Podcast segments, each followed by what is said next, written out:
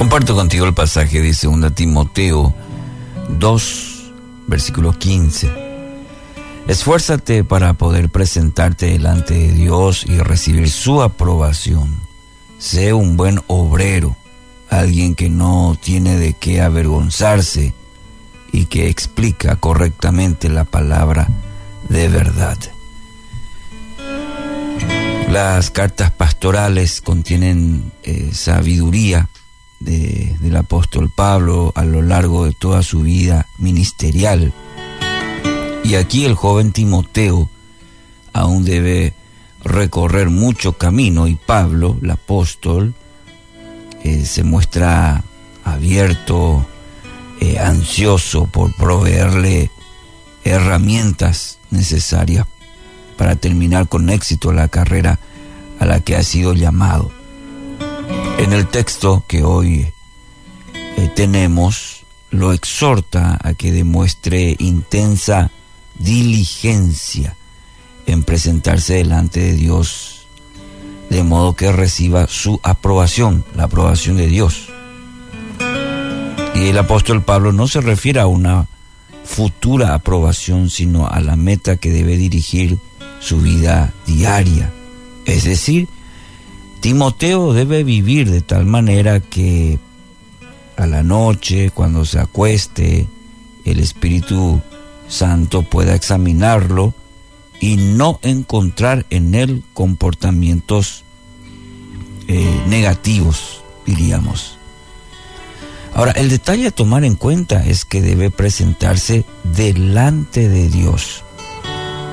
El, el texto, el versículo, de hecho, dice, esfuérzate para poder presentarte delante de Dios.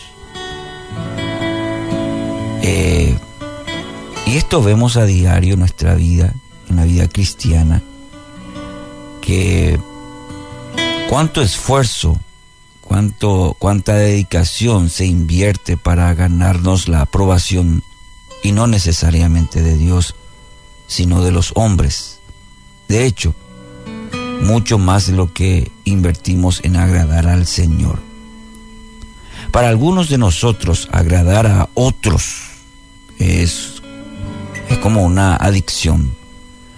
No logramos vivir en paz si no estamos seguros de que los de nuestro alrededor, los otros, piensen bien de nosotros. Muchas veces no soportamos ninguna clase de crítica, aun cuando sea eh, constructiva, como decimos, justificada, la necesidad de ser bien vistos por los demás muchas veces nos lleva a recorrer caminos que requieren enorme inversión de energía para asegurarnos la aprobación de los otros. ¿Y cuánto tiempo perdido en un esfuerzo que no tiene mucho valor. No vamos a ser juzgados por haber usado o no corbata, por la limpieza de nuestros hogares o por nuestras oraciones. Dios nos va a examinar. O Dios va a examinarnos por el esfuerzo que invertimos en agradarle solamente a Él, aun cuando esto signifique la reprobación de otros. Seguramente esta es una de las razones por la que el apóstol Pablo en estas dos epístolas a su fiel discípulo Timoteo le exhorta cinco veces a que evite las discusiones necias.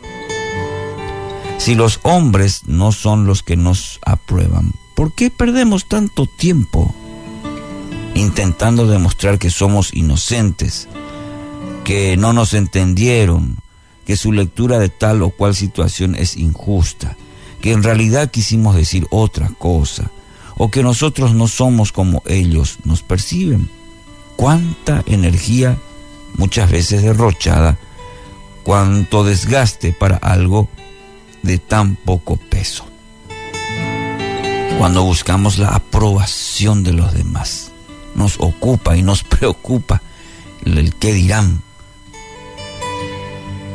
Pablo, el apóstol Pablo en este versículo, hablando a su fiel discípulo, Parafraseando un poco para lo que le está diciendo a Timoteo, está diciendo, vive con los ojos puestos en el Señor, no hagas nada que te lleve a bajar la mirada cuando Él te mira, que tus palabras alegren su corazón, que tus obras señalen que Él es tu Dios que tus actitudes reflejen el amor generoso e incondicional que Dios tiene hacia todos.